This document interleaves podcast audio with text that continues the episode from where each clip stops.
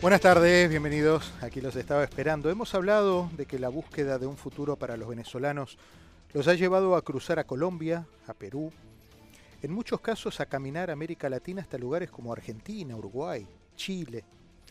En Argentina llegaron con Mauricio Macri y los sorprendió un viraje dramático a la izquierda con Alberto Fernández y esa atmósfera kirchnerista. En Chile llegaron con Sebastián Piñera y hace un año el clima empezó a enrarecerse hasta llegar al Gabriel Boric de hoy día. En medio de esa adaptación a una nueva vida, a la libertad, muchos venezolanos empezaron a verse arrinconados, orillados y en algunos casos perseguidos.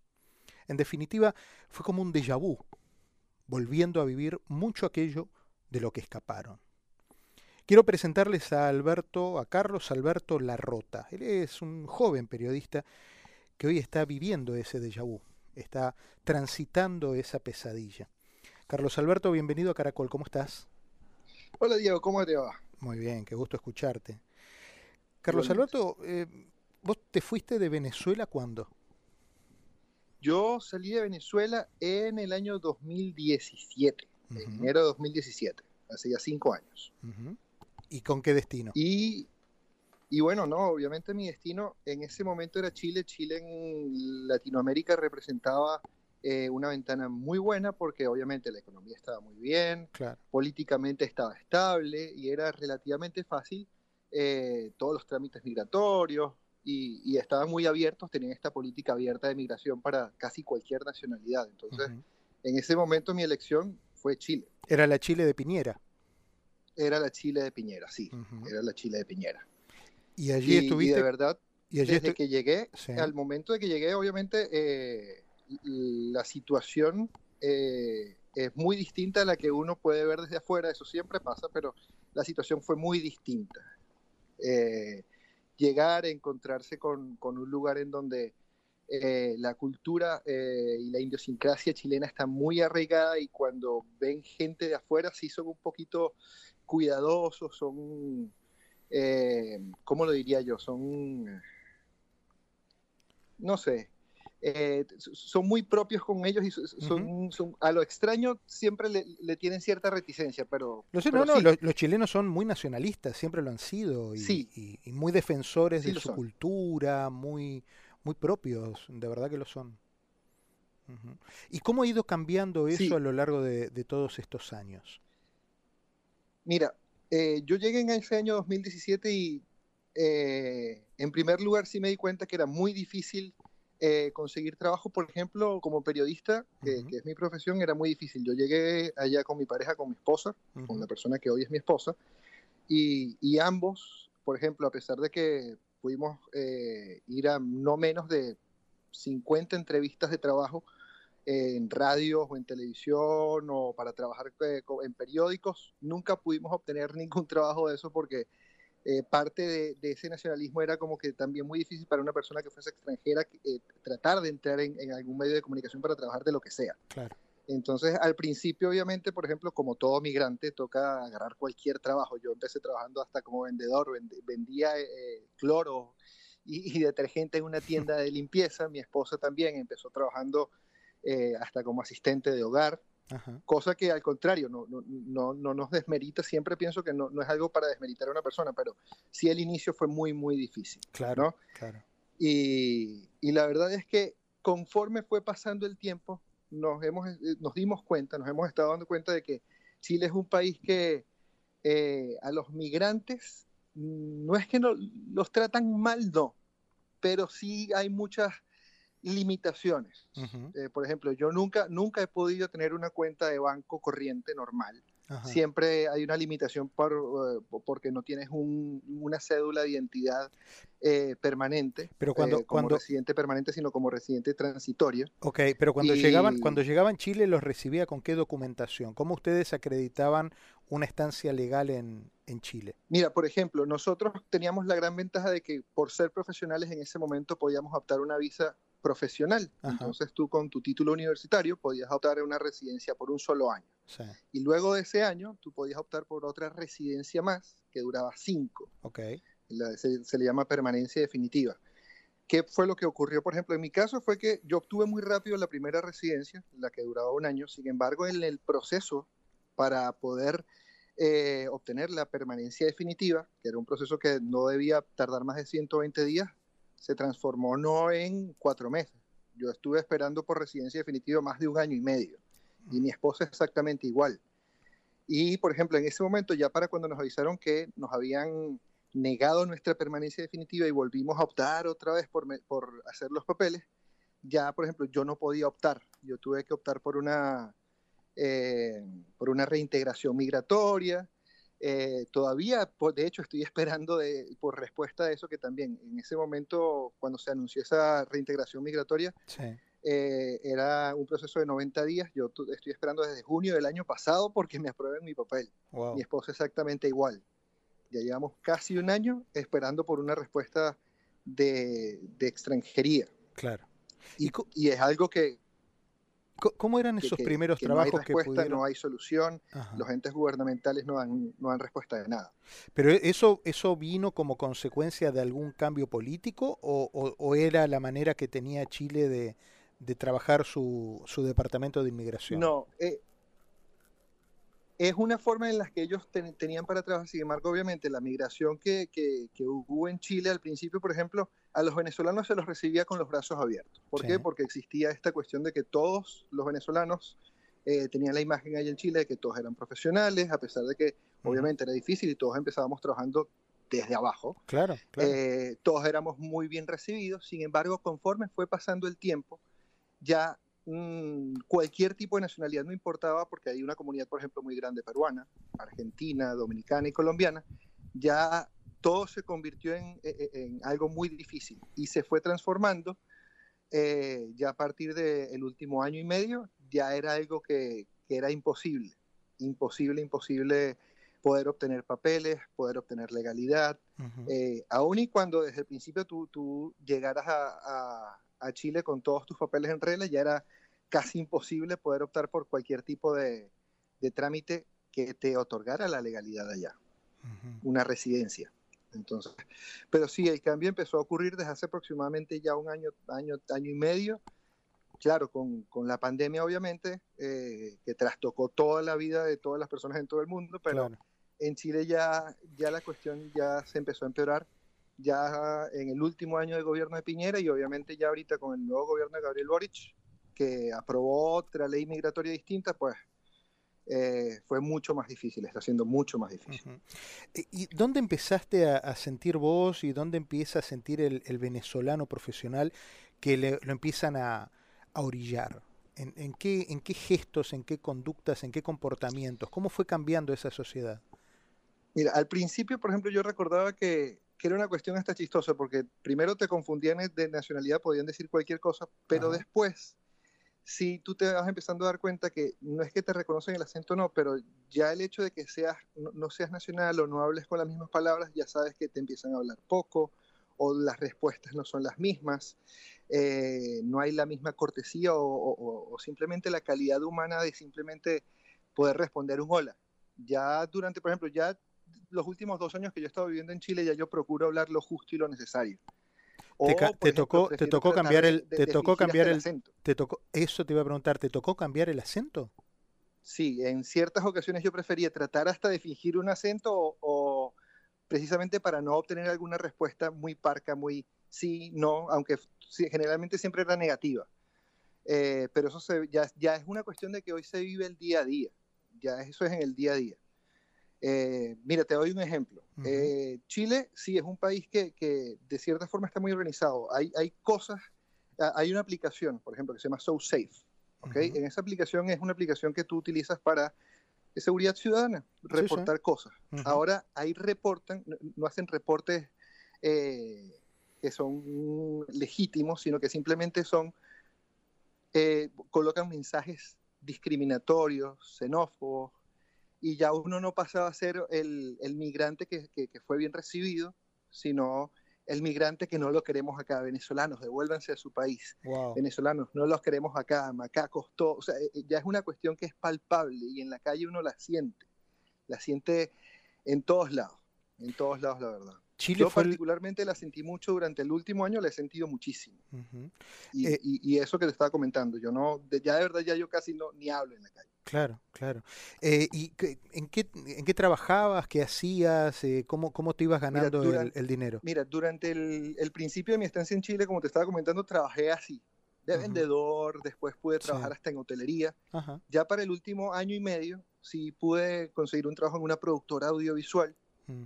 Y esa productora, obviamente, todos los trabajos que podíamos hacer, lo hacíamos. Y me ocurrió algo muy curioso porque justo hace ya aproximadamente, aproximadamente un año más o menos, eh, hubo elecciones en Chile, pero para la ciudad. Eh, estaban cambiando todos los alcaldes de la ciudad de Santiago, de cada una de las comunas, los distritos. Y eh, en ese momento, Iracy Hasler, que fue quien resultó electa, se le hizo un trabajo audiovisual a ella. Y obviamente esa, esta, que quien, quien, hoy es alcaldesa, es parte del Partido Comunista, representante del Partido Comunista, el discurso obviamente uno lo empieza a notar y uno dice, aquí ya está sonando raro, ya uno le empieza a hacer ese déjà vu a Venezuela. Te sonaba conocido. todas las cosas, sí. Y por ejemplo, en ese momento yo recuerdo que parte de las cosas que ella decía, yo decía, pero esto me, se me hace raro. Mm. Se lo dije al productor que, que, estaba ahí, se lo dije a la, a la, guionista y le empezaba a hacer preguntas y claro, uno, uno empieza a ser como que un poquito más incisivo y dice, pero esto no me suena bien. Y lo que ocurrió en ese momento, al menos con la productora, fue que de ahí en adelante ya no había tanto trabajo con, con ellos, ya de ahí en adelante ya no me llamaban, llegó un momento en que simplemente tuve que dejar el trabajo en la ah. productora porque no, no, no, había trabajo para mí, solamente por ser crítico, solamente por tratar de, de, decir, mira, pero esto fue lo mismo que viví yo en Venezuela. Claro, Esto es lo mismo que nos vienen contando en Venezuela durante los últimos 20 años y ya verlo acá otra vez tan cerca para mí ya representa eh, para mí es un susto de verdad, porque ya estoy viviendo todo lo que estaba viviendo en Venezuela cuando salí de allá, todo, todo, se está viviendo todo.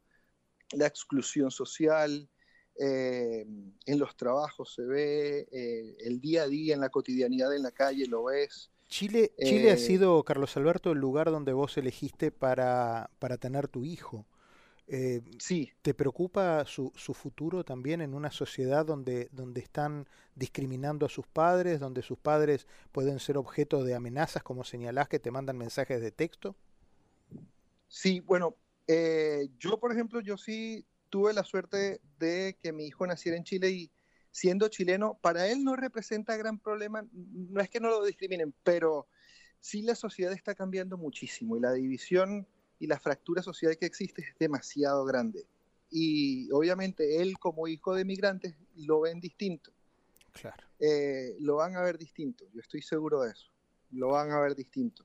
Para él no, no va a ser lo mismo eh, ser hijo de chileno o, por ejemplo, que sus padres eh, vayan a una reunión de apoderados como de padres allá y, que uno tenga este acento, ya el resto de los padres lo ven a uno distinto igual. ¿Ya empezó a sentir tu mujer ese tipo de miradas eh, a la hora de llevarlo a la guardería o algo? Mi esposa lo sintió muy, muy fuerte eh, al principio llegando. Como te comentaba ella, el primer trabajo que ella tuvo fue como asistente de hogar. Entonces, esta persona que la había contratado le decía, bueno, tú tienes que limpiar aquí mi casa y tienes que limpiar la oficina, dependiendo el trabajo que fuera. ¿Qué fue lo que ocurrió con ella? Que esta persona empezó a acercársele de otra manera. En primer lugar, le hacía cualquier tipo de insinuación. No sé, uno trataba de ver eh, el beneficio del trabajo, pero la insinuación de, esta persona era, eh, yo puedo ayudarte a, estar mejor en Chile, después yo puedo ayudarte a conocer un poquito más, te puedo invitar a salir si quieres, una cena. Eh, y claro, mi esposa empezó a, a, a negarse. Claro y hubo un momento en que, por ejemplo, le ocurrió a ella y que fue el, como que el punto de quiebre para renunciar a ese trabajo, fue precisamente que esta misma persona, eh, me, acuerdo claro como si fuese ayer, mi, esposa llegó a la casa diciendo tuve que limpiar heces que estaban pegadas hasta en la pared del mismo baño de la persona y esta persona la veía mientras mi esposa limpiaba. Entonces ya esta situación de que lo, lo hacen como que a propósito, para humillarte, para degradarte, eh, ya, fue demasiado fuerte. Ese fue el punto de quiebre de mi esposa, por ejemplo, para renunciar a ese trabajo. Claro, claro. Y es una cuestión del día a día ya.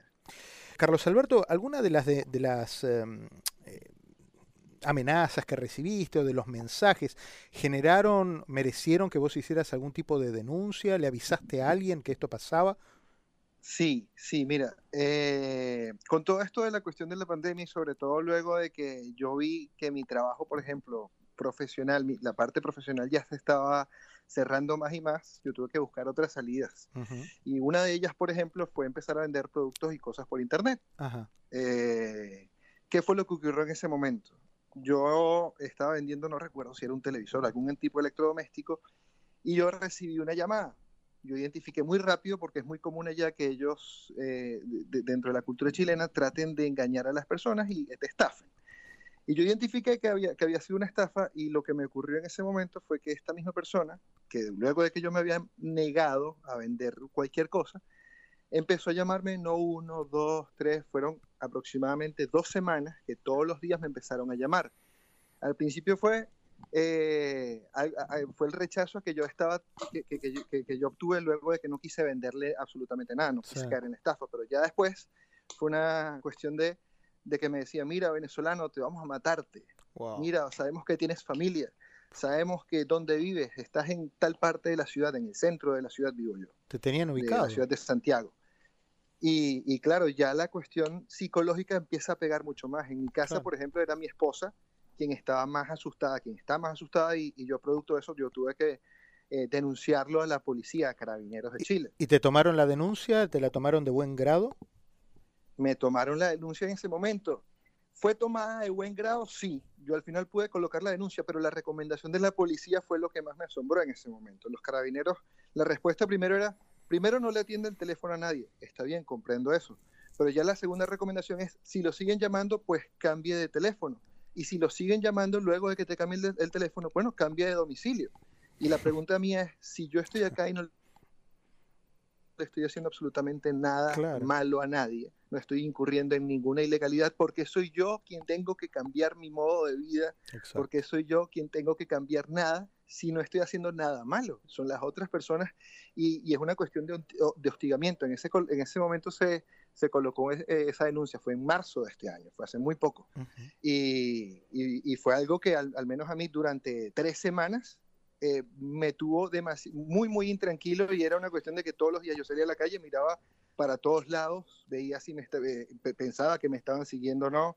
Luego llegaba a la casa y me decían, te vimos saliendo de tu, de tu hogar, sabemos que donde vives, y, y siempre el mismo discurso, siempre el mismo discurso, y no existe ninguna respuesta concreta hacia ese tipo de amenazas para, para, las personas. Al menos yo lo siento así. Yo, nunca obtuve una respuesta que satisfaciera al menos eh, lo mínimo, que yo me pudiese sentir seguro de nuevo en mi casa, no lo, nunca lo tuve. Carlos, ¿cómo, ¿cómo imaginás ahora, cómo la, la mirás a tu mujer eh, a los ojos y le decís, pensemos en un futuro, mantengamos nuestro futuro juntos con nuestro hijo eh, y, y renovemos la confianza en este eh, porque la, la, opción de volver a Venezuela es inaceptable, o sea, eso no... No, no. porque aparte ya, ya la habías pasado mal en Venezuela, o sea, por eso te fuiste. De hecho, sí, yo me fui de eso porque durante mucho tiempo en Venezuela, antes de que yo me fuese en 2017, yo fui parte del movimiento estudiantil. Luego también cuando fueron las protestas, las primeras protestas contra el presidente Nicolás Maduro. Yo también estuve muy opuesto a eso, formé parte de la resistencia ciudadana. Eh, y claro, llegó un momento en que era o seguir allá, corriendo el riesgo de que eh, me, podía solicitar la policía, porque de hecho ya estaba solicitado por, por, por la, la, la policía. Si yo regreso, probablemente, muy, muy, probablemente yo voy a ir preso. Esa es la, la, gran verdad. Así que mi, mi, mi, el, mi futuro no está en Venezuela.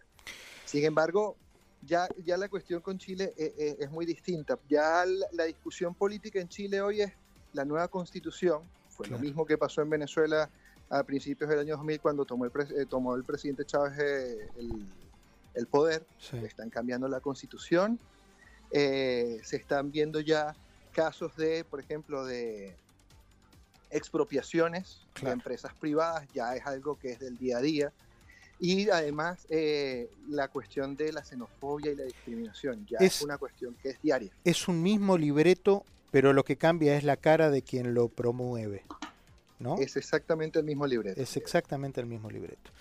Carlos Alberto, te mando un abrazo fuerte, mis respetos a tu esposa, un beso a tu hijo.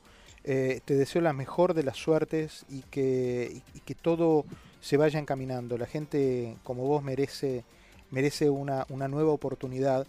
Vos te la estás peleando y, de alguna manera las cosas se van a ir acomodando para que vos puedas darle a, tu chiquito el, futuro eh, que merece, en libertad y, con de acuerdo a, las cosas que puedan a través del trabajo fecundo de cada día poder llevar a, su casa. Te mando un abrazo enorme y muchísimas gracias por esta charla. ¿eh?